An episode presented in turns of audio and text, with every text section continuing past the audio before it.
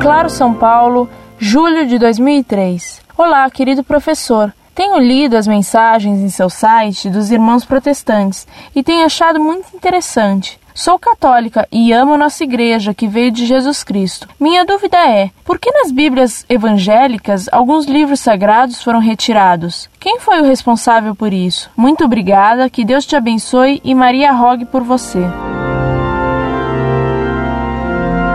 Muito prezada, salve Maria. Muito obrigado por suas palavras, confiança e santos desejos. Que Deus lhe pague. Quem mutilou a Bíblia foi Lutero, quando ele traduziu a Bíblia para o alemão. Encontrando algumas passagens que contrariavam suas opiniões, ele as cortava como não tendo valor. Foi o que ele fez, por exemplo, com a Epístola de São Tiago. Lutero dizia que para se salvar bastava a fé sem precisar praticar boas obras. Ora, São Tiago, em sua epístola, diz o contrário. Ensinou São Tiago: vê depois que o homem é justificado pelas obras e não pela fé somente.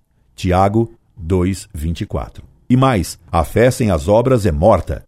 Tiago 2:26. Cortando e mutilando a Bíblia, Lutero e os protestantes caem sob a maldição da Bíblia que diz: se alguém tirar qualquer coisa das palavras da profecia deste livro, Deus lhe tirará sua parte do livro da vida, da cidade santa e das coisas que estão escritas nesse livro. Apocalipse 22, 19. Incorde Jesus Semper, Orlando Fedeli.